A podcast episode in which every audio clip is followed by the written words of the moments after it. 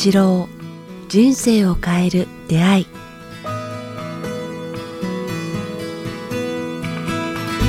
いつも番組を聞いていただきえーありがとうございます。えーこのポッドキャスト「人生を変える出会い」ではえー番組のえー継続のためにえーサポーター制度をえー始めました。えー北川先生一言お願いします。はい、どうかこれからも人々のために尽くせるその場を与えてくださいますようによろしくお願いいたします。北川八郎人生を変える出会いサポーター制度、えー詳しくは北川八郎ホームページもしくは j.mp スラッシュ北ポット .j.mp スラッシュ kitapod ドットまでチェックしてみていただけたら幸いです。それでは今週の番組をお聞きください。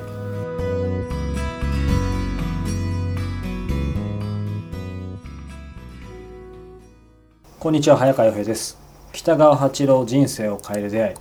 えー北川先生今日もよろしくお願いします。よろしくお願いします。さあ、えー毎度恒例なんですがなんかいつもですね先生これ笑い話なんですけど、うんうん。あの収録の準備をねあの先生なりに一生懸命メモ書かれたりいろいろししてくるんですけど先生いつも探してらっしゃってですねいやなんか僕もあんまり人のこと言えないんですけどあのお茶目だなと思いつつ今日に至ってはなんと、えー探すんじゃなくて届いてないっていうね。と届いて、はい、某今日ここね、あのー湘南のある旅館で収録してるんですけど今日のこの今日現在の午前中に届くはずだった荷物の中に先生曰く、ね、せっかく準備してきた資料があったということですけども届かないという、届かないんですね。はい。まあだから 本当行き当たりばったりじゃないけど、まあいつもそうなんですけど、はい。いやでも面白いですよ面白いっていうのもあるんですけど、そのある意味行き当たりばったりで毎回その準備してきたものなくてもこうやって収録に臨めるって先生でもなんなんなんでしょうね？そのちょっと真面目な話ですけどそのこういう場があるとやっぱり先生なんか言葉が降りてくるというかなんか自然とこういう対話の中から生まれてくるもんってあるんですかね？あ、それはありますね。あの文章を書くときはあの本とか文章を書くときとかはこの間も夜夜中パッとある文章を置いて湧いてきたんですけど。へそんな時はこう今までの本もそうなんですけどなんか降りてくる文章をこう書き留めるって感じ。あ書き記すっていうかだから一回も書き直ししなくていいんですよ。気象転結が勝手に終わってえ最後うまく収まってんねこの人文章上手やね。と自分の文章文章を見て思うことがいっすぱいありますね。ごいですね。自動自動書記みたいな感じですねある意味。ああそう。作り出してるというよりもどこかから来たものを写してるっていう感じ。そうなんかそれにこう触れるとうん。ダーッとやってきますね。それみんな言ってると思うんですね。いろんな人が小説家やあの科学者やあなんか映像を見る人やだからあの、うん、みんな同じこと言ってますね。え今今頃ですけど先生も今までたくさん本書かれてて今普段もいろいろ書き物あると思うんですけど昔、それこそ社会人になった時とかその前とかすごい本読んでたとかすごい書いてたとかどなんかそういう感じだったんですか？それともそうでもない？まあその頃書いてたっていうよりもなんかその頃よく絵が絵が降りてきてたんですね。で最近はあなんか大人になってからそれが文章になって出てくるようになったっていうそういうそういう違いかな。あ昔絵が降りてきてたんで絵すか？がでやっぱ自分があの勉強勉強というか本を読んだりなんだしてはい。文字を学んで、えー文字を、まあ、それを文字に置き換えることができるようになったのかな。へだから昔は絵絵絵で降りてきたっていうか。ー面白いですね。子供たちもみんなそうじゃないですかね。ああそうですね。うんビジュアル。で僕がその後たくさんの本を読んだおかげでこうそれを文字に転換できるようになってうん。言葉としてみんなに伝えることがあできるようになったっていう感じですね。ちょっとだけその話していいですか、はい。ちょっとこの文章読んでいいかな？はいどうぞ。えー蛍星っていうあのこの間土屋さんこれ山形昨日とと山形からはい。帰ってきたばっかりなんですけども、山形に行ってらっしゃったんですか、山形行ったんですよね。で私の親しいその、まあ、勉強会のあ生徒さんというか、まあ、聞いて聴講生なんですけども授業されてる方ですごく順順調と言いますかね。で目覚めてきたことはあなんか今世やっぱりこうなすべきことをしてなかったっていうかね、うん。こう本当の人生を歩んでるのかなっていうか。はい。まだ自分は本当の人生を歩んできてなくて自分の欲のためとか会社を大きくすることとか給料を上げることとか、まあ、社員の笑顔笑顔を求めることはもちろんだけども、はい。なんかこう本当になすべきことをなしているかってことにこうだんだんだんだん気が付いてきたというかね、なすべきことをなしているか、うんうん、だからやっぱり本当の人生を歩んでるかって真剣に考えてたらいやもっと足りないのではないかうん。なってきて今その中で発達障害の人たちを助ける授業もやろう。今おあの AI 関係のいい仕事あのなんか仕事でされてるんですけど。なんですね、うんうん。でさらにそれも順調になってきたし、うん。もっと何か本当になすべきことはただ利益が上がっていいのかっていうところに気がついて、うん、その発達障害の人たちを助けたい、その事業を立ち上げるってこう言われてきたんですね。で悩んでるっていうことがあって、まあちょうど僕が来たから頼もうっていうので、何を頼もうかって言ったら会社の起こす会社の名前ねをつけてほしいって。あ新しい。そうそうそうそう、でずっと悩んでてなんか山形なんとかよそういううん。発達障害養成所みたいな感じの難しいななんとかセンターとか日本自立センターとか 名前しか浮かばないとか言ってたからうんそんなんじゃなくてなんかいいうん名前をって言われててそういう話してる時に蛍が浮かんできたんですよねバあそこで蛍あそうそうそうそう、そうなんでそれで蛍がバーッとその二人おお社長ご夫妻の間に蛍が浮かんできたのでそれからバーッと見てたら蛍がこう上ジョンの上に行ってなんかね星になるのがこうイメージとしてわーっと二人の間に見えてきたんですよね。だけ蛍星ってどうですか?」蛍星ってさ形成うん形成って読むんですか?」って。言ったら「いやいや蛍星っていう形で」っていう。であの「じゃあそれ素晴らしい」とか言ってだからそういう。一回聞いたらちょっと忘れないですね、うん、でその内容がですね、はい。でそれをこう言われとなんかじあれを書いてほしいって言った時に昨日夜中にこう出てきたんですよね。お。ちょっとこういきなりこれこんなメモではい。あのいやぜひ聞きたいですね。ごめんなさい、えー、と言われとそのなんていうかねこう意味っていうかね意義っていうのを書いてその文章にしてそこに書くか「蛍星」っていうあのまあそういう感じなんですけどそれだそのちょっと読んでみます、はい。浮かんできた言葉なんですけどね「あ紺色の空の闇夜に点滅する蛍子供たちの光はとても弱く儚く見えるだろう」でも子供たち蛍が志を得て力を得て天に昇る時それは夜空の星となり人々の希望の輝きとなっていく。そしてそれは人々を導く希望の道しるべとなっていくだろう。見上げると蛍星という形で人々の上に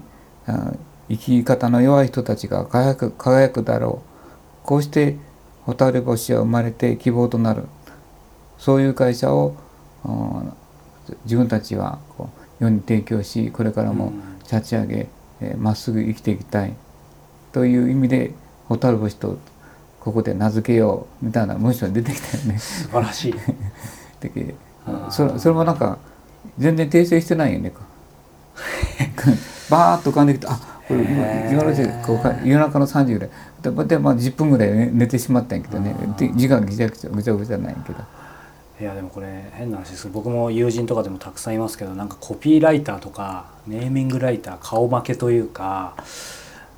なんでしょうね、まあ、もちろん先生がこう積んできたものがあってこのクリエイティブな部部分あると思うんですけどやっぱり皆さんこうどんな仕事しててもどんなふうに生きててもそういうなんか発想というかさっきのいわゆる降りてくるそれをつかむみたいなものってやっぱり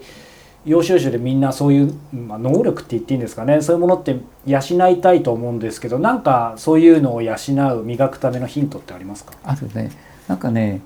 魂の中心軸みたいなのがあるよねなんか。魂の中心軸、なんかわかんないけどひ生きる中心軸かな。知恵の中心軸か、うん。魂の中心軸というものがあってあるということ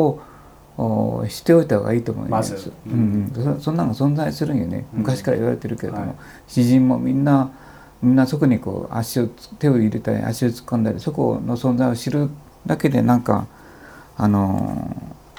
そこから知恵とうん。なんかそういう言葉をこう汲み取ることができるというかね、だから人間の脳の能力ではなくてのこういったあ宇宙かまあもう少し向こうのアカシックレコードってよく言われてるよね、あの魂の中心軸みたいな、まあ、知恵の中心軸っていうのが宇宙にあるんよね。うんまあ、こうすぐそばにあるんやけどもそれがあるとしてそれにこうあの瞑想したりなんかあのた気気づくようになっていくとそこからどんどんどんどん言葉やイメージやうんアイデアやああいうものが浮かんでくるよねう。ん汚れると汚れたものも出てくるから そこ汚れた時はそれ同じようなトラブルが同じように含んでくるんだけれども純粋なところまあ自分だけじゃなくて周りの人に安らぎと喜びを与えることができるようななんか神が作った魂の中心軸。うん。それから離れた分苦しむけどね、うん。中心軸に近いものを得られれば得られるほど純粋性があって光って輝いてうん。なんかあの世間世間の人たちの応援を得られるっていうあるね。うんそういう意味で今先生がもうまさにごおお言葉でおっしゃってましたけどその脳から離れたある意味左脳から離れた自分から離れたこう今回もねその山形の、まあ、ご夫婦というか、うんを多分先生がまあある意味無心でなんか考えてたら湧いてきたわけじゃないですか。そうそうもうその話を聞く寸前ぐらいからその人たちのホタルが見えてたりして何だろうと思ってその話を聞いて「なんか相談があるんでしょ?」とか言って聞いてみてだからなんかそれがもう見えるからあもう話の途中で「ホタル星」っていうこうあのこう会社名がこう浮かんできたっていうかね。魂の中心軸ですか。うん、でその土屋さんも僕との関係もまあプライベートなことはしゃべるんやないけども多分あの早川さんとの関係もこうこの人生でしか会えなかった人っていうかね、うん。逆にこの人生だだったからこそ会えた人、はい。まあ嫌な人も含めてね。あトラブル人もうん。相性の悪い人、うん。なんか相性のいい人と相性の悪い人というのもうんなんかな自分でトラブルばっかり起こす人もやっぱこうなんかなこの人生でだからこそ会えた人、うん。この人生でしか会えなかった人とのこう遭遇というかね、はががそのそういうものをを操作している中心軸みたいなのがあるような感じがする、うん。あのすごくもう絶妙なタイミングに出会うっていうかね、うんあのそういうこともは、全部やってくれてる存在みたいな、うんうんがあるってそいううかね。かそういうのを、まあ、魂の中心軸ということもできるかもしれないしなんかそういうの大切にしてるとそういうものも降りてくるってことですそうそう。そのそれのまあ多くの人たち過去のそういうこと同じことを言ってる人たちいっぱいいるんだけどもその人たちの僕とその人たちの共通のあれはね、はい。やっぱあの美しいもの透明なるものうん。美しい景色とか森とか山とか川りとか空気とかが大好きやね。大好きですね。うんうん、でそこには透明感あるあのエネルギー景色っていうかね、はい。純粋朝の爽やかなあ景色とか。だから僕話は飛ぶけれども、はい。あの飛行機に乗って窓側に窓空を空を見ないなんてもうもったいないな多分ねグーグー寝てる人がたくさんいるんですよね。乗った途端はい。に寝てる人たち多いけれども、この人生でしかっていう考えるとうん。この時代だからこそ人間が飛行ふ雲の上であの美しい青い空や雲の上から見る白い雲やが遠いはるか向こうまで続いているなんかあの、うん。白い雲の波みたいな。でぶ濃いブルーの世界普通の地上では見れないような景色を、なんか飛行機でああ見れるっていうのはこの人生のでしか会えないそうですね。景色だと思うよね。光景ですよねうん、光景そうそうそう。先生おっしゃったようにまさにその今の最後おっしゃった美しい飛行機からの景色もそうですしその会う人はもちろんですけど会わない人も、まあ、先生が言ってくださったように僕も僕と先生もそうですけどそのなんだろうとにかくこの人生でしかうん本当にもちろん一期一会の出会いだったり光景なわけだからやっぱそう考えるとなんか必ずしもねその瞬間はあんまりいい出会いじゃない物事もなんか見え方とか捉え方変わりそうですよね。だからそこで学ぶことができるというかね、はい、その人のととのトラブルもこの人生だったからこそそのトラブルに出会ってなんかそこでそのままで終わらせるのではなくてそこで学びとなんか許すことと自分の汚れを見つめて、はい。でこう前向きに考えていくっていうことをしなければならないのではないかな、うん。だからこの人生だからこそはい。あ会えたっていうことを考えると景色もそうだし飛行機もそうだしなんか全部変わってきますね。食べ物もそうやしあらゆることは、まあ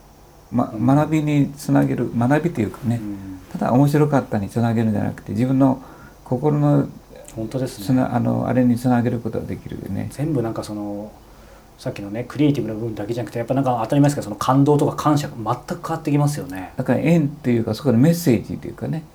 かなんか感じることができるようになった時に、勝手に文章とかさどんどん降りてくるよね、うん。出会いとか。そうか。だからこそ先生こう毎回収録時資料が全部忘れたり届かなくてもこうやって降りてくるってい そうことですかね。いや本当思いました今。実感しました。いやいやそれはないけど、歌えたことはないけれども、なんか若い時は分からんよね、うん。やっぱ30代からやっぱ苦労して悲しいことがあって辛いことがあってで喜びの意味を知って、はい。なんとなくなんか大いなるものがあるんやなっていうと思い始めるとそっちの世界に行くんやないかな、はい。今僕僕39歳なんでまさにその現在進行形で先生のおっしゃってることがなんかちょっと分かりつつみたいなね。はい。頑張ろうと思います。さあ、えーこの番組では皆様からのご質問ご感想を募集しております、えー詳しくは、えー北川八郎ホームページもしくはメールアドレス北川アットマークキクタス .jp 北川アットマーク KIQ アルファベットの QTAS.jp までお寄せください。さあそしてあともう1週間足らずですねえーまだ席あるでしょうか、えー名古屋断食会。名古屋ね。えーはい、また、えー10月14日から16日、えー2泊3日ですね、えー開催されますので、えーぜひ、えーホームページのチェックしてそうみてください。ですね。断食は、まあ、人生を変える、本当ですね、出会いの一つですね、うん。なんか落とすといいねそれこそそこでねさっきの話でじゃないですけどそこでまた出会った方ともまたね,、うんうん。ね本当ご縁僕もそのまま続いてる方たくさんいますしぜひ皆さんチェックしてみてください、えー本当に今回も皆さんリスナーの方聞いていただいてありがとうございます。そして、えーこの人生から出会いのサポーターの皆様、えー毎月、えーご支援本当にありがとうございます、えー皆様のおかげでこの番組今週もこうして、先生とお届けすることができました、えー引き続き来週も、えー頑張っていきたいと思いますので、えご支援いただけたら幸いです。北川先生今日はどうもありがとうございました。ありがとうございました。